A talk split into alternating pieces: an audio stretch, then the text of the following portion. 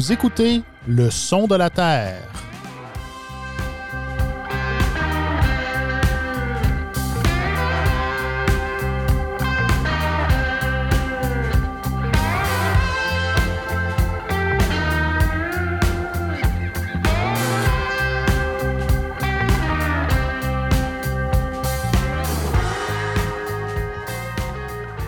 Bonjour et bienvenue dans votre balado qui traite de nouvelles agricoles, le son de la terre, propulsé par la terre de chez nous. Je me permets de me présenter, mon nom est Vincent Cauchy et je serai votre hôte pour cette émission. Au menu aujourd'hui, on met les deux pieds dans un monde en constante évolution, celui des transactions immobilières. Pour ce faire, quoi de mieux que de discuter avec un courtier immobilier spécialisé en la matière, en l'occurrence David Fafard. On va jaser avec lui de taux d'intérêt, de tendances, de la chimie qui doit exister entre acheteurs et vendeurs, mais aussi de son parcours professionnel et de ce qui l'a amené à se spécialiser dans l'agriculture. Mais avant, euh, on va accueillir la journaliste de la Terre de chez nous, Myriam Laplante, avec qui on va faire un survol des dernières actualités agricoles. Il sera notamment question de virage vert et de sériculture, de même que d'une rencontre avec un producteur qui a fait le choix de faire passer son étable d'une stabulation libre à une stabulation entravée. Sur ce, bonne émission.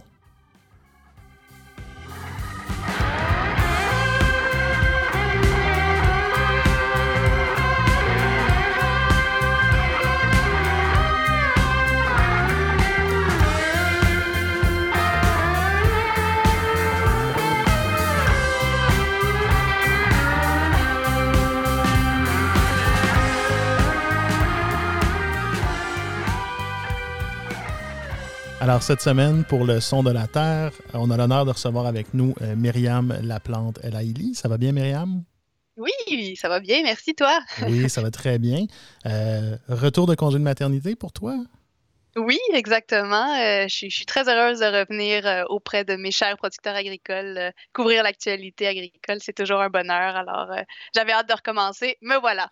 J'imagine que pendant la dernière année, tu n'as pas, pas raté une quand même. Tu as continué de nous suivre. J'ai continué de vous suivre. J'étais, je, recevais toujours mes infolettres de la terre de chez nous. et puis, euh, je voyais aussi dans mes groupes de producteurs sur Facebook là, les actualités. Là. Je savais à peu près ce qui se passait quand même. excellent. Ben, euh, excellent retour à toi. Puis l'année 2022 euh, est partie un peu sur les chapeaux de roue de ton côté. Il y a eu plusieurs annonces concernant des, des sujets euh, qui, te, qui et qui te préoccupe. Euh, dans un premier temps, j'aimerais qu'on parle un peu du, euh, de toute la question du, de l'aide financière pour le virage vert des entreprises agricoles. Il y a eu des, des, annonces dernièrement à, ce niveau-là. quelles sont-elles? Mais ben, écoute, il y a eu plusieurs choses. il y a eu effectivement le gouvernement provincial qui a annoncé un programme de rétribution un programme euh, doté d'une enveloppe de 14 millions par année euh, pour euh, trois ans, trois, quatre ans, jusqu'en 2025. En gros, on, aide les fermes, on leur donne une, somme pouvant aller jusqu'à 50 000 par ferme. on donne 40% de la somme estimée à l'inscription. Puis après ça, c'est 20% par année, à condition de prouver qu'on est capable d'augmenter les pratiques agro-environnementales de 10% par année. OK, donc on parle vraiment d'un 10% euh, fixe. Donc au total, on parle d'un 30% sur trois ans. Euh, je, les ai sous les yeux, si jamais tu veux, juste les mentionner peut-être à, nos auditeurs. Oui, bien sûr. Les différentes pratiques euh, dont, on, dont on parle ici, on parle de la diversification des, de la diversification des cultures, de la protection des sols hors saison, de la réduction de l'usage des herbicides, de l'utilisation de semences non traitées aux insecticides et finalement d'aménagement favorable à la biodiversité. Donc, euh, si on donc, ce que je comprends bien, c'est que si on s'engage à faire tout ça euh, à 10, 10 de plus par année, on a accès à ces subventions-là. Euh, mais on parle ici de 14 millions par année. Est-ce que ça peut, est-ce que c'est une enveloppe qui peut s'étirer? Est-ce que les projets acceptés vont, vont être. est-ce qu'il va y avoir des projets qui vont être refusés? On s'attend à quoi exactement? Alors, c'est ça.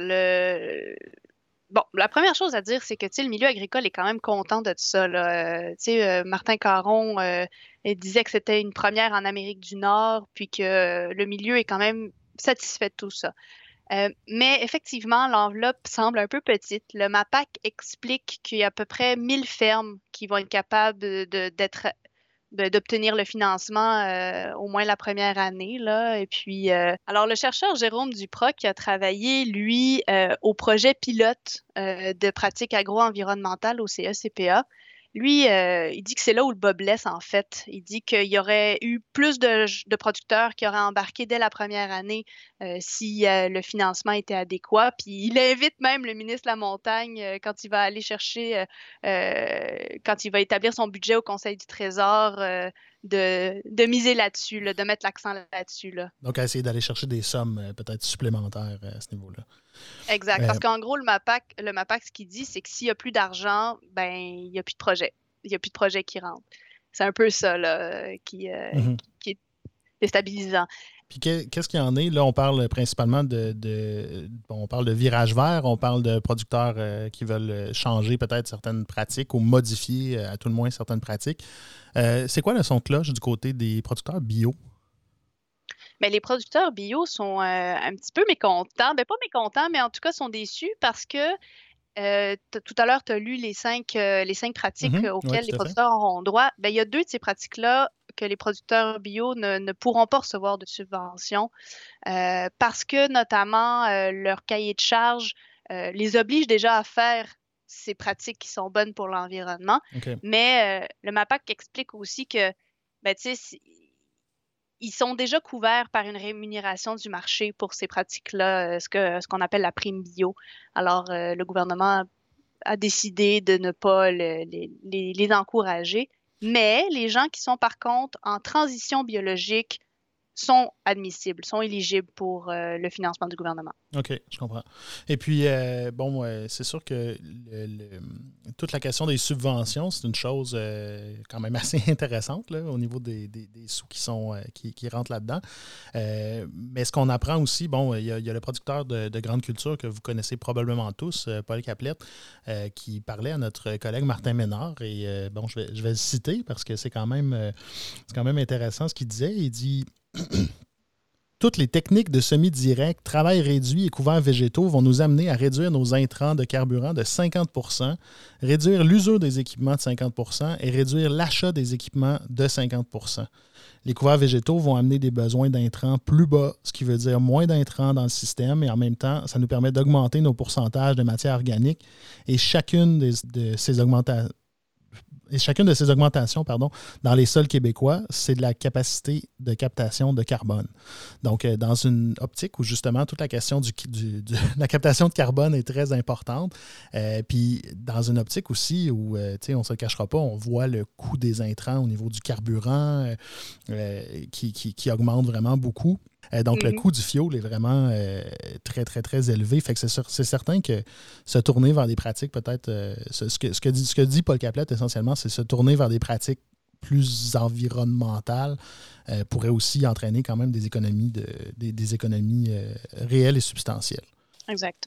Et puis, si, si, je peux ajouter juste, ben chez les autres producteurs à qui on a parlé, c'est eux, ce sont des économies de propane qu'ils ont pu faire et des gains aussi de rendement. Là, on ne rentrera pas forcément dans les détails de gains de rendement, mais euh, le propane, c'était quand même euh, des fois couper la facture en deux ou euh, un des producteurs il a changé son mélangeur au diesel pour un mélangeur électrique. Il ne l'a pas encore reçu, mais lui, il anticipait quand même une économie de, de deux tiers là, du coup d'énergie grâce à ça. Alors, c'est quand même substantiel pour ses poches et pour l'environnement. Ben oui, tout à fait.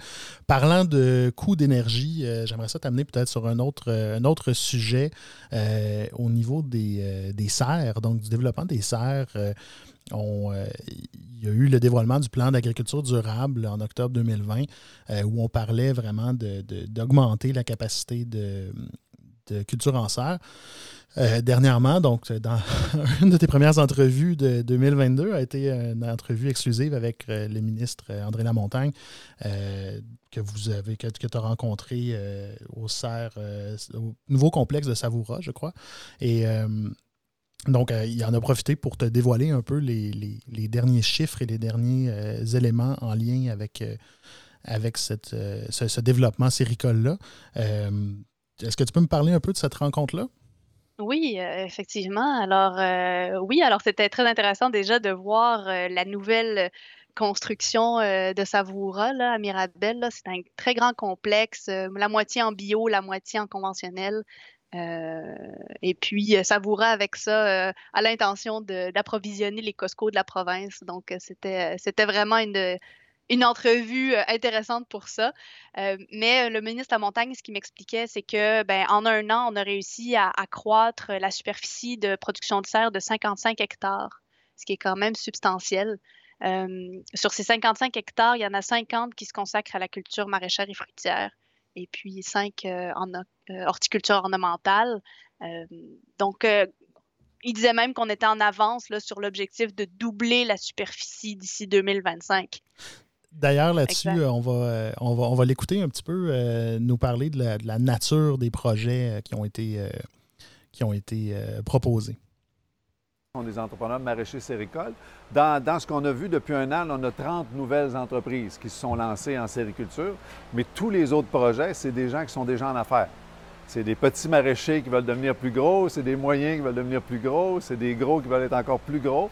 Alors, euh, comme dans tous les pans d'économie, il y a des gens qui réussissent mieux, que d'autres, mais euh, honnêtement, le signal qu'on a, c'est qu'il y a des gens compétents qui sont sur le terrain, des passionnés, puis qui veulent faire prospérer leurs entreprises.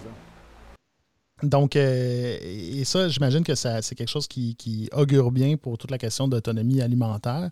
Euh, donc, ça, là-dessus, on peut euh, on ne, peut qu'être content sur le développement séricole. Dans les derniers mois, dans les dernières années, il y a, eu, ben, pas les dernières années, mais dans la dernière année, je dirais, il y a plusieurs projets aussi de sériculteurs ornementaux qui ont décidé de se tourner vers la culture de légumes parce que, bon, c'est un élément qui était vraiment euh, je dirais pas en vogue, mais qui était mis de l'avant par, euh, par le gouvernement et par euh, les, différentes instances. Qu'est-ce qui arrive avec ces projets-là, Myriam? Mais ben, écoute, ça aurait été le choix logique. Je veux dire, toi et moi, on a déjà des serres, on produit déjà. pourquoi, pourquoi ne pas tenter les légumes? Eh ben, malheureusement, c'est plus difficile que les producteurs le pensaient euh, pour plusieurs raisons. Euh, je pense à Nicolas Bédard, là, euh, dans le coin de Québec, à Beauport. Lui, il s'est lancé dans la culture de cantaloupe, melon d'eau, tomates, concombres.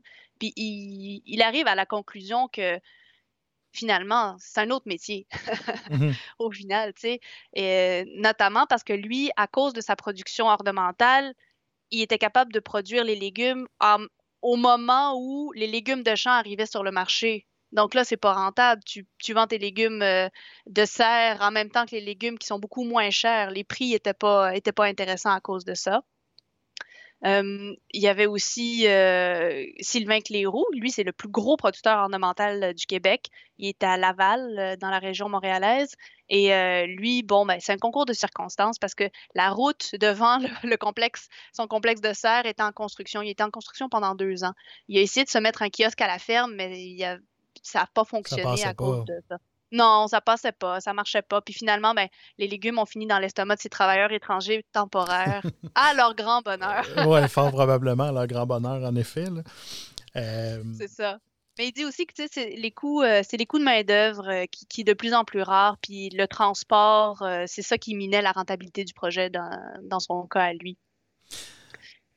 Excellent. C'est ça, puis oui. Ouais, puis il y avait ben, J'allais dire, il y avait juste euh, Monsieur David Jolicoeur, lui, dans les Laurentides, là. Euh, il, a, réussi à, se frayer un chemin sur les étals euh, pour ses concombres libanais à l'épicerie du village. Mais ce qui est arrivé, c'est qu'il y a des gros producteurs en serre qui, approvisionnent déjà ces épiceries-là, comme Tundra. Et lui, c'est dans son cas la compétitivité entre ces agriculteurs qui, qui, a, fait en sorte que son projet tombera à l'eau l'année prochaine. Bon, c'est malheureux, mais en même temps, ils ont quand même, euh, ils, ont, quand même tout le côté ornemental qui, dans lequel ils, ont, euh, ils excellent. Euh, bon, on a parlé de tout ce qui est, ben, pas tout, mais on a parlé de végétaux un peu dans les dernières minutes. maintenant, si on passe plus du côté animal, il y a notre collègue Caroline Morneau qui a fait une rencontre assez intéressante avec un producteur laitier euh, Simon Campbell de la ferme euh, L. Campbell et Fils à Sainte-Sabine, en Estrie, euh, qui a des vaches Holstein, des vaches Jersey. Mais on, s'est intéressé principalement à lui parce que c'est un, un, producteur qui a décidé de, passer de la stabulation libre à une stabulation entravée. Oui, on a, vous avez bien compris. Donc, il a fait un peu le, le, mouvement inverse de ce qui, de, ce qui se passe, de, ce qu'on voit dernièrement. Et puis, il nous a expliqué un peu ses, ses, choix et ses, et ses décisions. Oui, c'est notre, euh, notre collègue Caroline qui est allée euh, visiter sa, ferme. Euh, et puis, elle, nous elle nous fait un, super reportage terrain avec ce, texte-là. En gros, Simon Campbell, il a remporté plusieurs prix. Il est maître éleveur Holstein depuis 2017. et puis, il dit qu'il a l'élevage dans le sang. Hein. C'est vraiment quelque chose qui, qui l'intéresse. Puis c'est ça, lui, euh, il avait euh, sa ferme euh, avait commencé avec une stabulation libre. Puis finalement, il s'est rendu compte que les vaches se blessaient quand elles étaient en groupe, que ces bâtiments étaient désuets, tout ça. Donc, il, il, dénigre pas les deux types d'élevage. Il est d'accord avec, mais dans son cas à lui, sa régie de, de, production, ses méthodes de travail fonctionnaient mieux avec la stabulation entravée. D'ailleurs, on va l'entendre euh, sur le sujet, euh, Myriam. Euh, en maximisant le confort des animaux, on peut maximiser la, production et la longévité de l'animal. Plus qu'un animal est, confortable et en santé, bien, meilleur, meilleur va être sa persistance en production, puis elle va vieillir, elle va juste vieillir en, beauté. pour mon, pour mon mode de régie, pour ma façon de travailler, c'était, c'était le, moyen le, plus efficace d'être en stabulation entravée. Et euh, d'ailleurs, euh, il, admet toutefois, par contre, ce qui est un peu plus compliqué, c'est qu'au euh, moment de la conversion, de la reconversion dans les années 2000, il ne se doutait pas qu'il allait y avoir des changements non plus euh, réglementaire au niveau du code du bien-être animal. Euh, ça, ce, sera à suivre euh, dans les prochaines années, j'imagine. Oui, exactement. Le code du bien-être animal qui va être adopté d'ici 2023. Alors, est-ce qu'il qu'est-ce qu'il va faire? Euh, on ne sait pas. Il ne le sait pas lui-même, je pense. Qu'est-ce qui va se passer à ce moment-là? Il y a encore plusieurs inconnus euh, qui, demeurent. Euh, par contre, la discussion est, la discussion est bien ouverte. Là. On l'a vu sur notre, notre fil Facebook, notamment entre producteurs. Là. Donc, Stabulation libre, stabulation entravée, chacun a ses préférences et chacun a ses méthodes de fonctionnement. Donc, c'était une rencontre très intéressante de Caroline. Sur ce, Myriam, euh, je te remercie beaucoup pour ta participation. Avec grand plaisir. Merci à toi, euh, Vincent. C'est très apprécié. Et puis, bon, bon retour au travail et euh, en espérant que, en espérant qu'on te reçoive à nouveau très bientôt. Avec grand plaisir. Bonne journée. Bonne journée.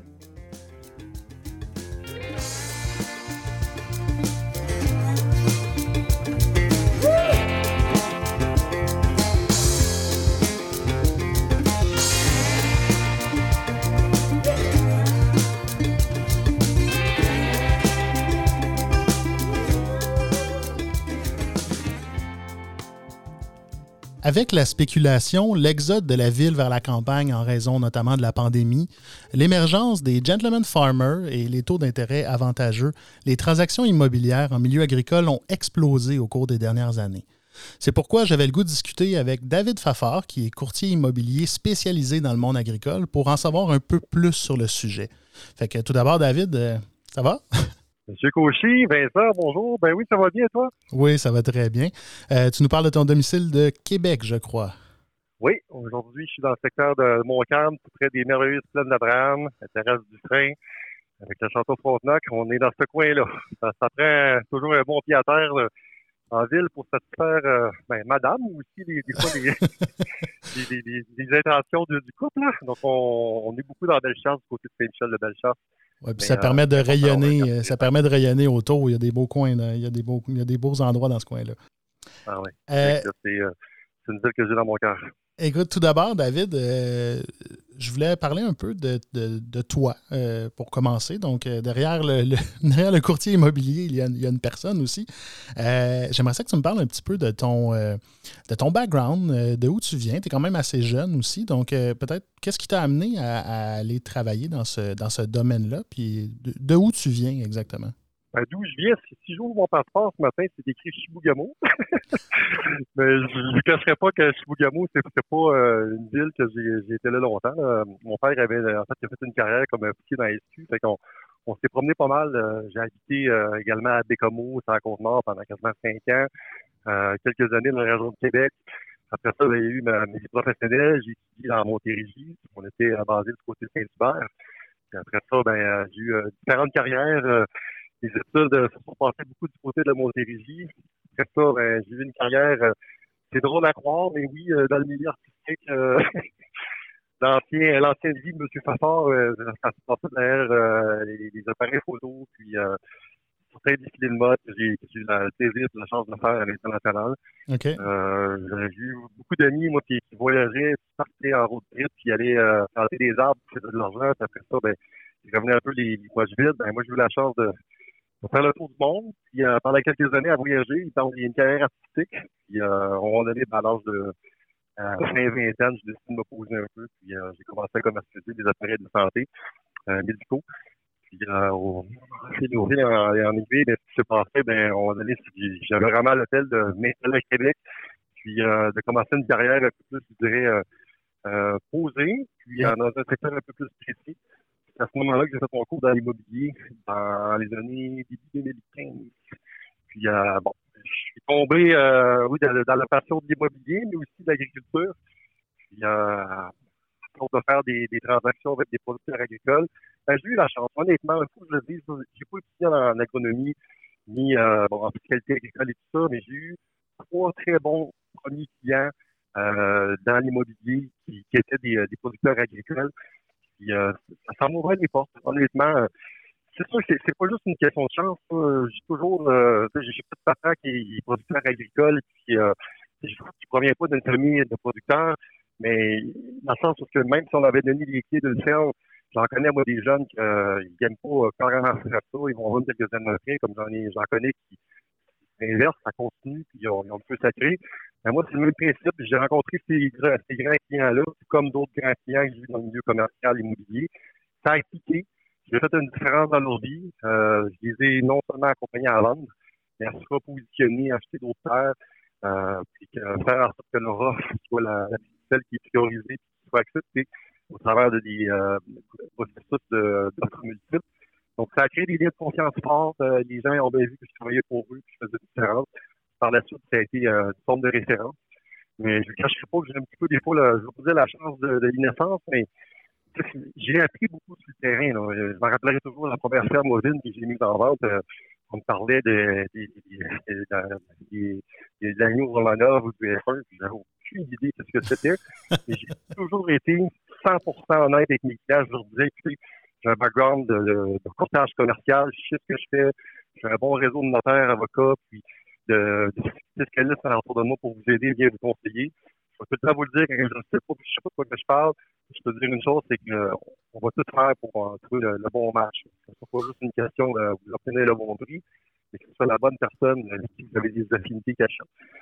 Ça ne veut pas avec le temps, j'ai rayonné de cette façon-là, puis c'est vraiment en rencontrant les gens, puis en, en serrant des mains. Puis mon père m'a tout le temps dit le bon vieux conseil, c'est pas en vrai de ton ordinateur à la ville pour faire de l'immobilier, puis euh, pour closer des deals, c'est un peu une job de politicien. Il faut que tu aies rencontré des gens sur le terrain. T'as pas, pas peur de salir, puis euh, au lieu de me promener avec une cravate, puis euh, un veston complet, ben, j'ai toujours dans mon, dans mon camion euh, des, des bottes, puis des, des, complets pour aller à l'étable. Des bonnes, des bonnes vieilles bottes de Robert. Ben, c'est ça. Puis la blonde ne veut pas à, à l'entrée comme que c'était une bonne odeur de, de ferme de pierre. je, fait que. Est un peu plus moi-même. fait que si, si, je, si je résume un peu, dans le fond, c'est vraiment. Euh, tu t'intéressais au courtage et ultimement, ça a été vraiment des rencontres avec des gens. Puis je pense que ça, ça marque un peu. Euh, c'est des rencontres avec des producteurs qui t'ont amené un peu à te spécialiser là-dedans. Puis au final, ça, ça, on parle beaucoup du côté des producteurs, de, de, la, façon, du, de l'ambiance un peu familiale, si on veut, qui se passe, qu'il y a sur les fermes. Oui, puis je dirais aussi parce que une transaction immobilière, que ce soit une maison ou un commerce ou une ferme, c'est tellement intense, touche tellement, euh, je vais pas dire, ben oui, une certaine intimité avec tes clients, tu deviens confident quasiment, que tu peux pas, pas savoir de quoi tu parles. Donc, je veux mm-hmm. pas, là, quand je touche un dossier, j'ai pas le choix de, plonger dans ça, si tu veux, là, puis vraiment étudier mon affaire, puis en fait, c'est pas il faut un peu de faire ce que je fais, mais j'adore ça. Je suis quelqu'un qui adore apprendre, qui aime ça apprendre des nouvelles choses l'immobilier, surtout l'immobilier agricole, euh, c'est tellement enrichissant d'un point de vue personnel, humain, mais aussi académique. Euh, écoute, les premières fois que j'ai représenté les terres du Québec dans le Bois-Saint-Laurent avec un producteur agricole qui faisait vendre sa ferme euh, porcine la fin de fois, écoute, quand que je rencontrais des gars qui étaient peut-être à vendre, mais qui n'étaient pas officiellement à vendre, mais je représentais, moi, mon acheteur avec un contrat d'achat. C'est lui qui me payait, c'était avec, je jouais un petit peu au taxi, on se tournait avec lui je me rappellerai tout le temps, euh, on était sur le bord de veine, on roulait. Je me disais, ah, regarde, il dit, cette terre-là, là, je pense qu'elle manque un peu d'amour, là, elle a l'air un petit peu euh, abandonnée, euh, il y aurait mm-hmm. quelque chose à faire en drainage du bois, puis un potentiel.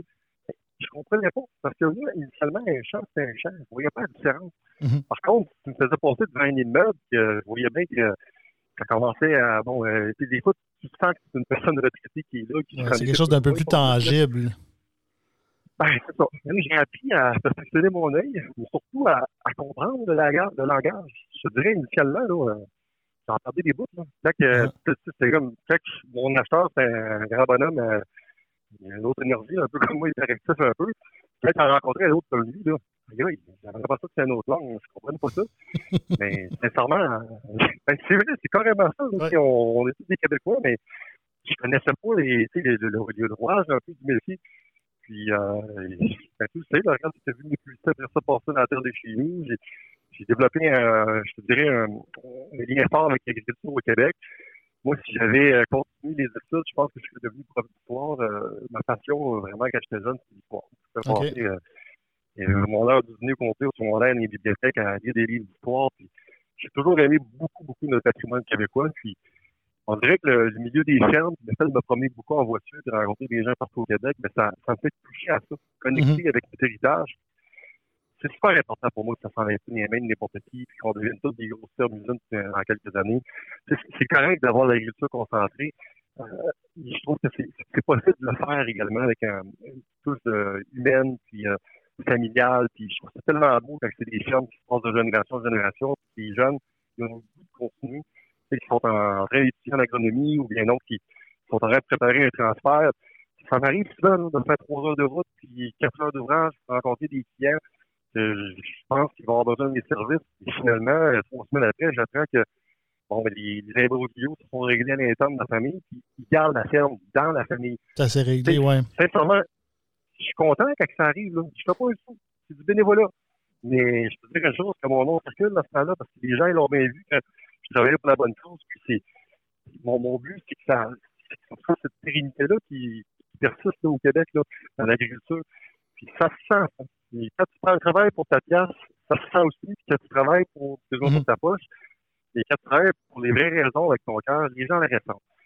Je te dirais, c'est c'est pas mal ça qui se passe, c'est pas toujours ça sur le terrain, parce que des fois, euh, t'en rencontres des gens qui sont un peu plus requins, puis ça dit un peu de.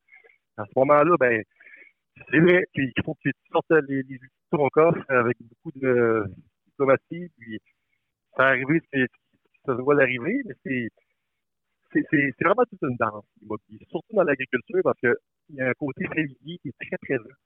Puis, euh, il faut toujours que tu sois chummy, ben pas chummy chummy, mais tu sais, les producteurs, c'est ça que j'aime beaucoup au Québec.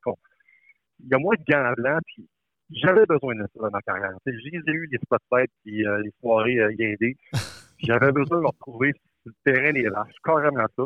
Puis de, la grande superficie, puis pas travailler en ville. Puis c'est un cadeau de ciel, la carrière que j'ai en ce moment, honnêtement. Ouais. Je m'amuse beaucoup avec ça. Puis, euh, écoute, euh, bon, on parlait de. de... travaille pas pour la poche, mais parlons de la poche des, des, des, des producteurs aussi, euh, au niveau des. d'un point de vue plus actualité. Est-ce que tu crois que la, hausse des, taux d'intérêt qui va s'en venir, on, en a parlé à gauche et à droite, est-ce que tu penses que ça va commencer un peu à, ralentir certains qui, qui voyaient qu'il y avait des projets d'expansion ou des projets d'achat ou des projets de... parce qu'on sentait dans le milieu agricole, il y avait une espèce de comment on dit, une invincibilité au niveau des marchés, là, que, la, valeur des terres allait continuer, continuer, continuer. Euh, mais là, avec le coût des intrants, avec euh, plusieurs éléments qui, augmentent, les, les, coûts qui augmentent, euh, est-ce que, est que tu crois qu'il va y avoir peut-être un, ralentissement à ce niveau-là? Ben, c'est sûr que, on sait, la peur mène le monde. Puis, je parlais avec des producteurs agricoles hier qui venaient de briser de la machinerie. Puis, euh, bon, il un petit peu. Euh, il y avait quelques idées noires, mais des fois, tu parles avec les gars, puis tu dis, bon, ben, ça fait sur un sujet, puis, puis justement, tu les fais ventiler un peu, parce que des fois, tu arrives en fin de journée, puis c'est le moment où des fois, c'est bon des premiers où tu appelles le matin à 9h30. Mm-hmm. Puis, euh, tu sais, le gars, il, il comptait qu'il coûte 30% plus cher de, de pièces de machinerie en ce moment. Il se recule il y a un an ou deux tout est plus cher. Les taux d'intérêt parlent d'augmenter également. C'est sûr que si tu lis les journaux, tu écoutes les, nouvelles, euh, les mainstream, ben, ça fait peur. Puis si la peur vient te chercher, ben, ça peut que ça ralentit tes projets d'avenir puis ta vision d'avenir. Ben, comme je dis toujours à, n'importe quel client en aurait le milieu, tu as le choix de, faire jouer la cassette ou de créer la bobine qui est dans la, tête. Là. Oui, a la réalité, les taux augmentent, mais j'ai toujours dit, euh, quand tu as une vision forte, puis tu as un pourquoi qui est fort, tu as une vraie raison de pouvoir dans ton rêve, puis en ton projet d'expansion de, ton entreprise agricole, ben, ça ne devrait pas se faire euh, ébranler par euh, des, ce que j'appelle des mouches qui se la chasse. Mm-hmm. Tu sais, de la spéculation taux d'intérêt, là. Quand ça arrivera, ça arrivera. Mais, tu sais, moi, en ce moment, là, j'attends des deals à 1 million, 2 millions, 3 millions, 4 millions en ce moment. Puis, ces joueurs-là qui prennent de l'expansion, qui ont, 80 kilos de lait ou qui en ont 150 ou qui ont 100 euh, vaches capturées, ben, tu vas me dire, oui, si des grosses entreprises sont capables de les supporter, ben, j'en ai des petits aussi, là, mm-hmm. qui, qui, font le, prochain pas. Ben, j'ai un jeune producteur où j'accompagne en ce moment dans des vies internes. Puis, euh, bon, ben, il est parti de la ferme parce que son, son père est parti il y a quelques années. Euh, bon, il, est malchanceux, mais il est en train de relocaliser un peu son activité. Puis, il part pas avec 2 millions dans les, poches. Là. Le jeune, il, a le courage de foncer. Puis lui, il commence. Il passe à prendre de l'expansion à sa ferme. Là. Il repart de zéro, il s'achète un nouveau site. Puis je trouve ça beau de rencontrer avec ce jeune-là des producteurs laitiers qui sont à la fin, c'est des mille, puis que justement, ben, il veut commencer à juste jardiner, puis il n'est pas mm-hmm. trop euh, s'occuper des vaches, on fait en camp, tout ça. Mais je dirais tout est dans l'art de, de, faire en sorte que les gens se rencontrent ils donnent une chance. Hein. C'est ça aussi ben, différence. justement, à quel point. On a réduit les chiffres, ça marche pas. À quel point est-ce que ce, ce, ce fit-là est important? Bon, tu sais, je, dirais que c'est quelque chose qu'on commence, on commence à l'entendre euh, en milieu euh, plus urbain, là, ce qu'on n'entendait pas avant. Là. Avant, on cherchait un prix, maintenant, on entend parler. On entend parler euh, d'acheteurs qui écrivent des lettres puis des, des affaires comme ça. donc, ça, on dirait que c'est quasiment quelque chose qui se transpose en ville. Mais est-ce que le fit est à quel point le fit est important un acheteur et un vendeur euh, en milieu rural, surtout quand on parle de, des transactions, euh, tu le disais, là, on parle de transactions souvent qui, qui, avoisinent les 7 chiffres, euh, mais il y, a, un côté humain là-dedans aussi qui est, qui est très présent. Donc, à quel point est-ce que faire ce fit-là, ça fait partie de ta job? Ben écoute, je vais te répondre de la façon suivante. Moi, j'en ai amené des offres d'achat au prix demandé.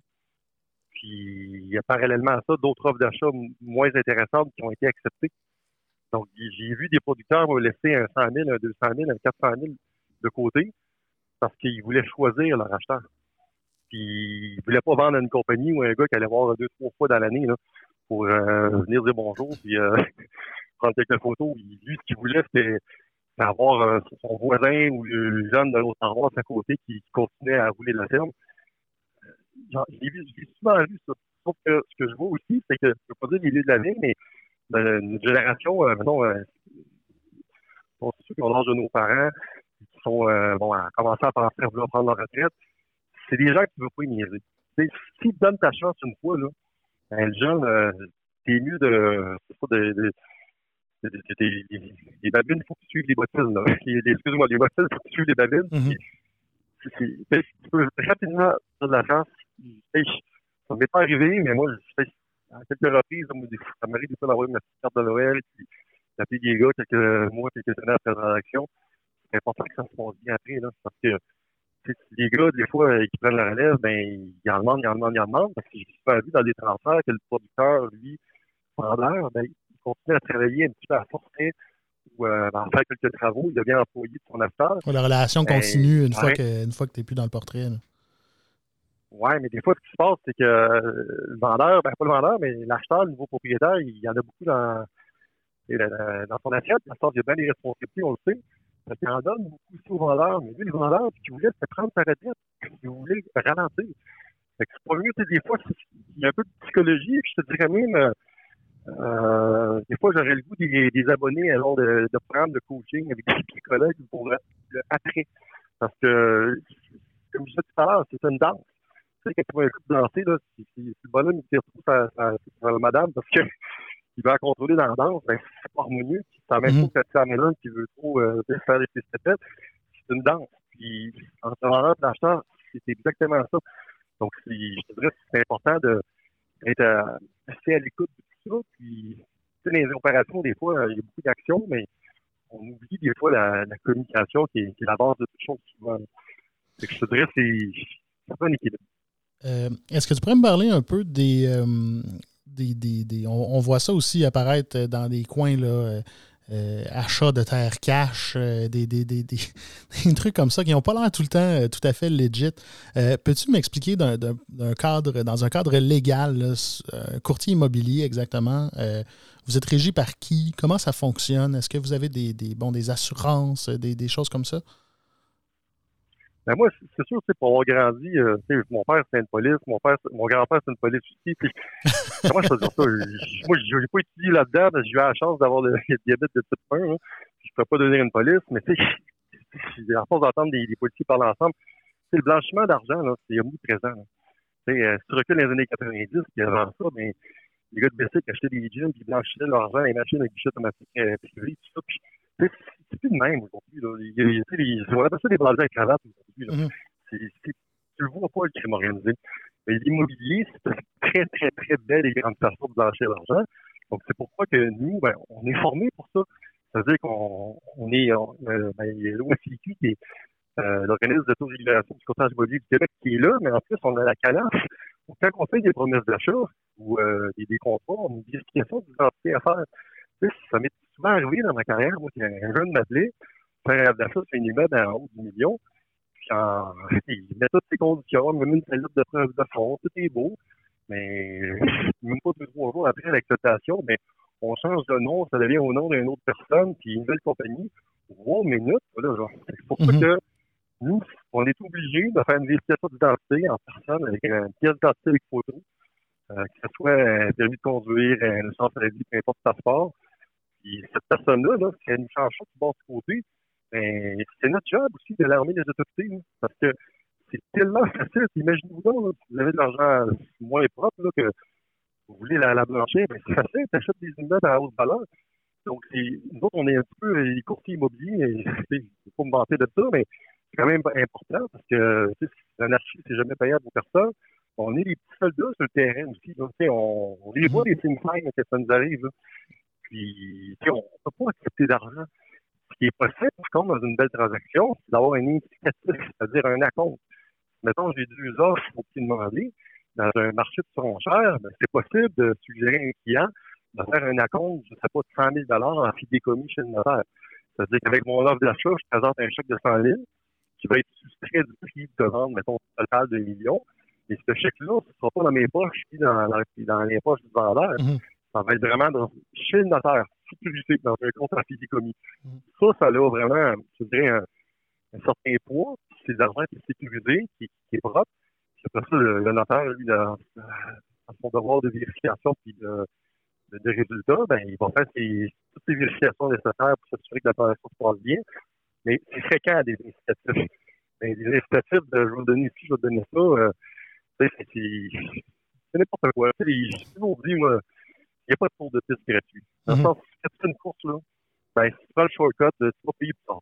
Fait que, euh, si tu veux faire euh, des bonnes affaires long terme, des relations de confiance, ben, c'est important. Là. Tu sais, je parle pas pour ma carrière, mais je parle aussi pour euh, les producteurs.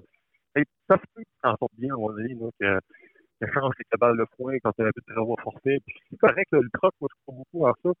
Mais quand tu touches à l'immobilier, il faut faire attention. Parce que c'est un domaine qui est ultra vérifié en ce moment. Mhm.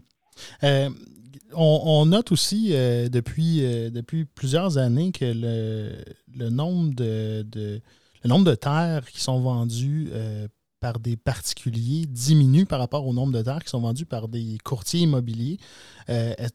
As-tu une idée de l'explication pour ça? Parce que euh, avant, euh, on, on regardait des petites annonces et c'était rempli, rempli, rempli de terres à vendre. Et là, de plus en plus, ben, je dirais que vos, vos annonces, vos annonces remplissent, euh, remplissent les pages un peu plus. Je suis pas sûr de bien comprendre, Vincent. Il y a plus de terres qui se vendent avec ou sans courtier? Avec, avec courtier, de plus en plus, les annonces qu'on voit, c'est avec des courtiers immobiliers. Oui, ben en fait, euh, il y a deux phénomènes. C'est qu'autrefois, il y a toujours eu des courtiers importants euh, au Québec. Là. D'ailleurs, je salue mes collègues, là, que ce soit David Couture, euh, M. Trépanier, qui sont des excellents courtiers, qui, à, mon avis, transigent très bien au Québec, qui ont une notoriété, qui sont là depuis longtemps. Euh, la nuance, c'est que ces courtiers-là, c'est- en grande partie, s'affichent un petit peu moins. Euh, bon, moi, je pense que Vincent, tu sais, as vu mes publicités. J'ai une approche qui est plus marketing euh, relationnel, Mhm. un peu moins garoché d'activité. Puis ça, des textes des fois instructifs, puis bon, faire montrer un peu le côté humain. Donc, au lieu de mettre euh, 50 dans le français, j'en vais mettre une dizaine, une quinzaine. Mais moi, ce que j'en ai, c'est que je pense, je, je connais pas toute l'histoire, je suis pas la table Mhm. des depuis 15 ans, là, mais c'est moins commun d'afficher, je te dirais, dans les médias, euh, dans les, journaux agricoles. Mhm. Puis, euh, je, je pense qu'il y en a d'autres qui ont suivi. Puis, euh, je te dirais même qu'il y en a qui ont plus de budget que moi à faire de la grosse publicité. là. Mhm. Mais c'est parce que moi, je, je préfère d'y aller indirectement. Je crois beaucoup au marketing, euh, pas relationnel, mais organique. C'est-à-dire que j'ai eu le plaisir récemment là, de, de ramasser des belles grosses fermes en d'explication.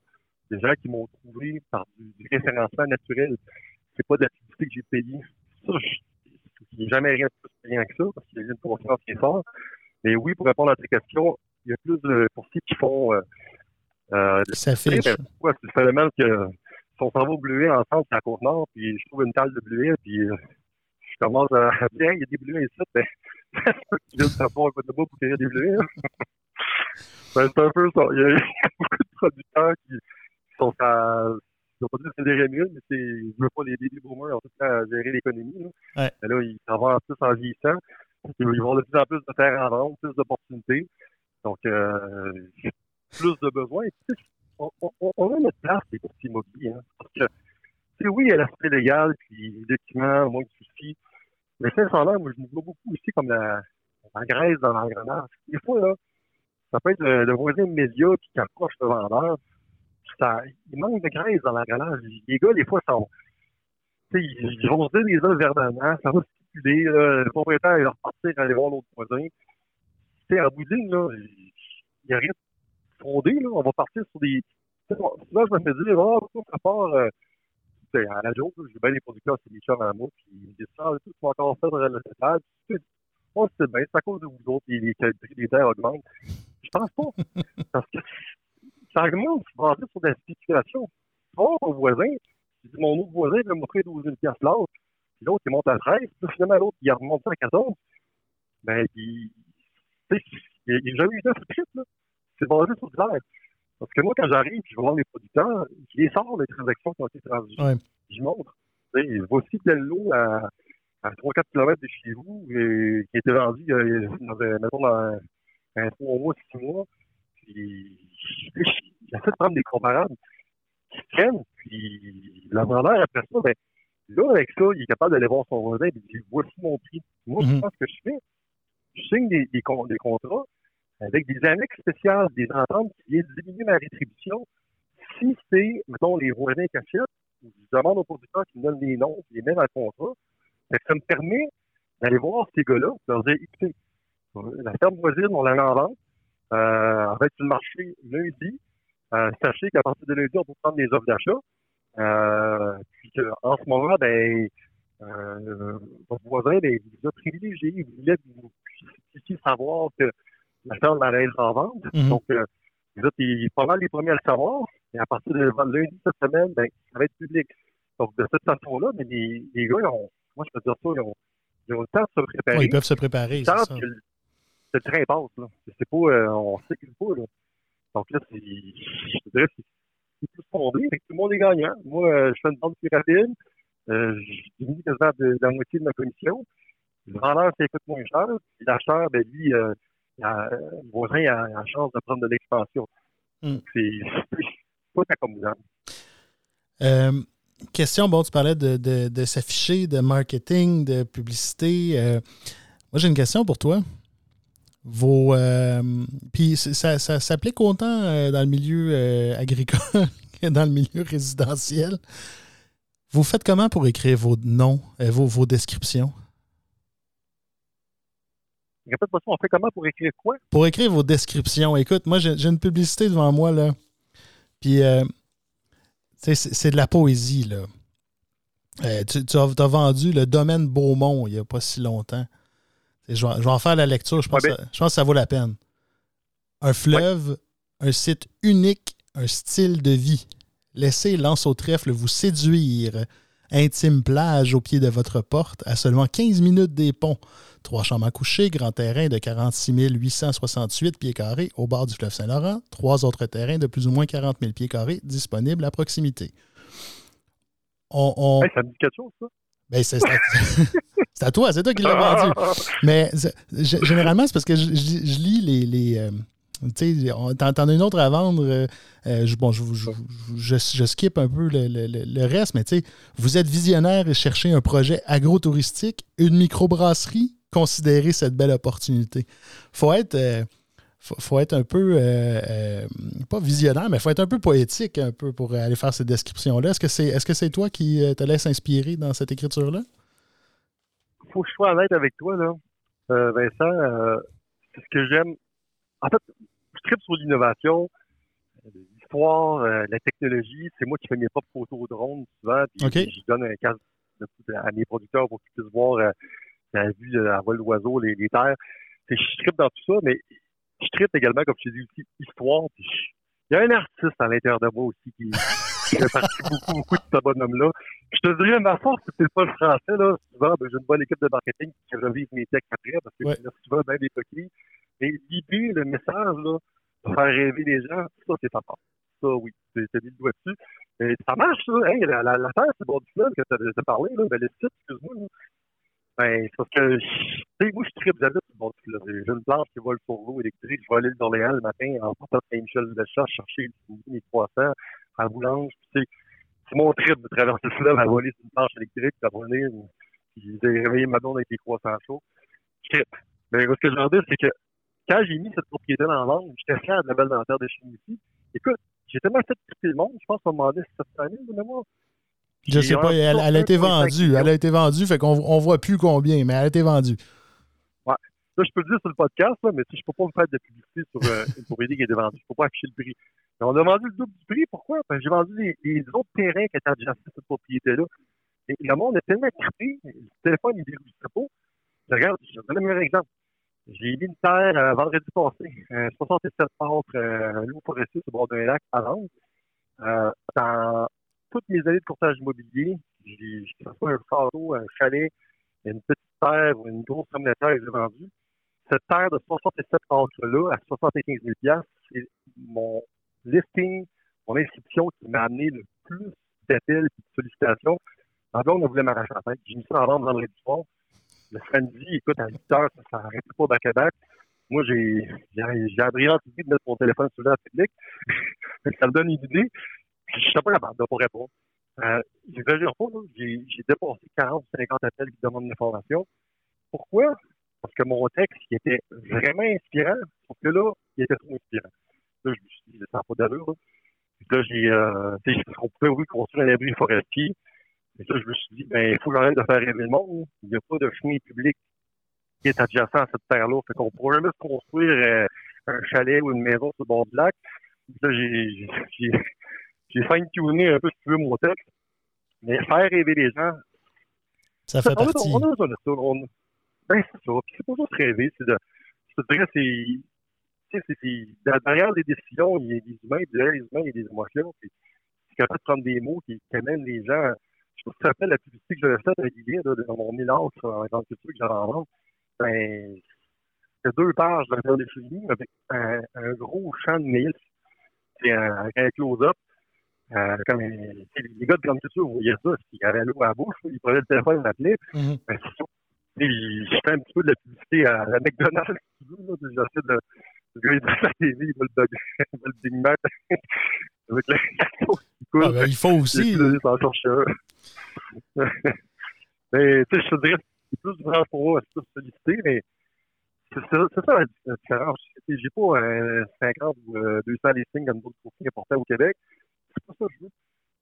Je préfère y aller de la qualité, faire triper mon monde. Quand je rencontre mes acheteurs ou le vendeur, c'est passer la journée avec eux. Mhm. Puis prendre mon temps, qu'avoir euh, 50 maisons, 50 questions dans la vente, puis courir après ma queue partout au Québec. Là. Je te dirais, c'est une des raisons pour lesquelles j'ai choisi de lancer mon canot d'agriculture.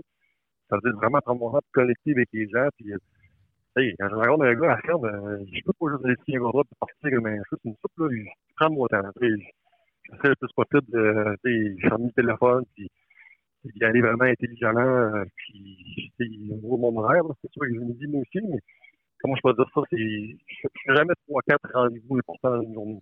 Ça. Moi, ça ne marche pas dans mes convictions.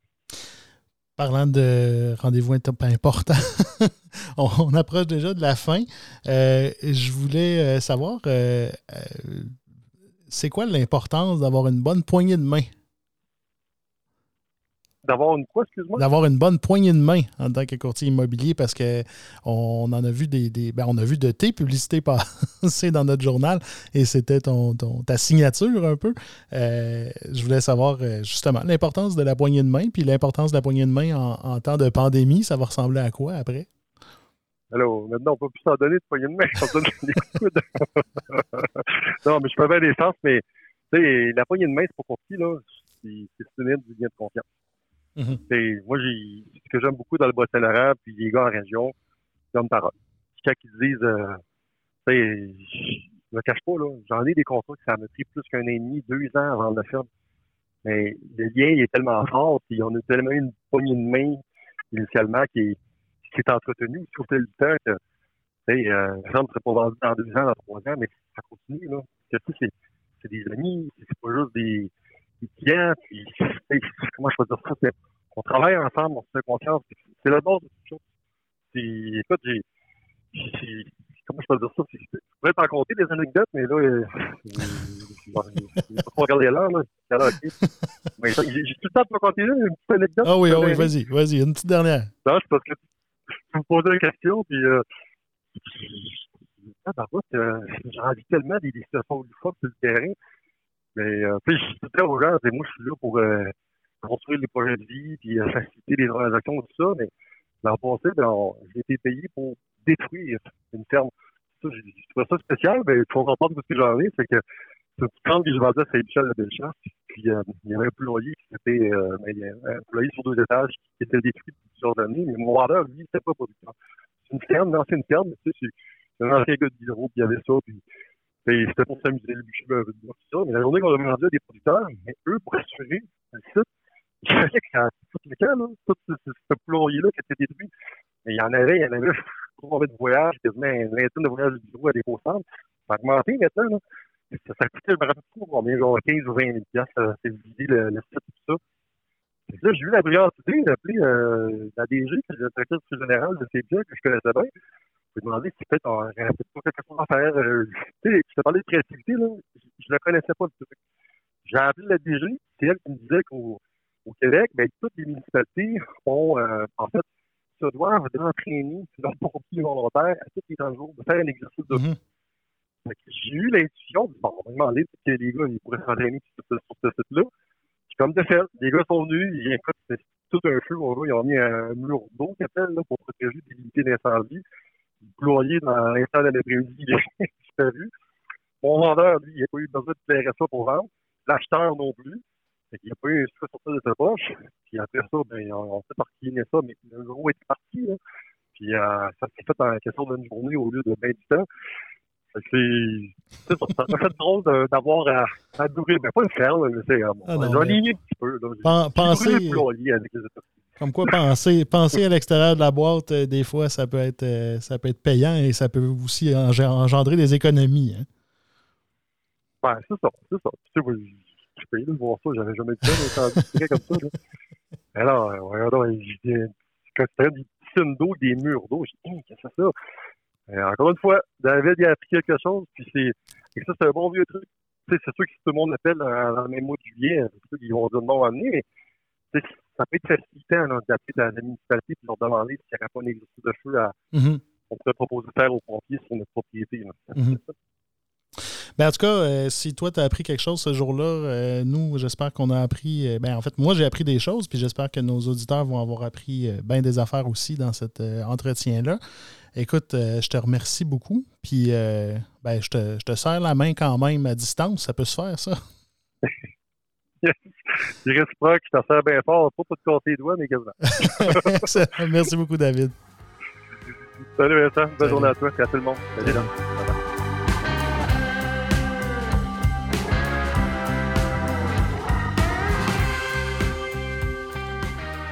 Alors voilà, c'est déjà la fin pour cet épisode du Son de la Terre. Je tiens à remercier nos invités, Myriam Laplante et David Fafard, pour leur participation. Si vous avez des commentaires, des suggestions, des idées d'invités, n'hésitez surtout pas à nous écrire au balado.laterre.ca ou encore à nous envoyer un message sur la page Facebook de La Terre de chez nous. Sur ce, je vous dis à la prochaine.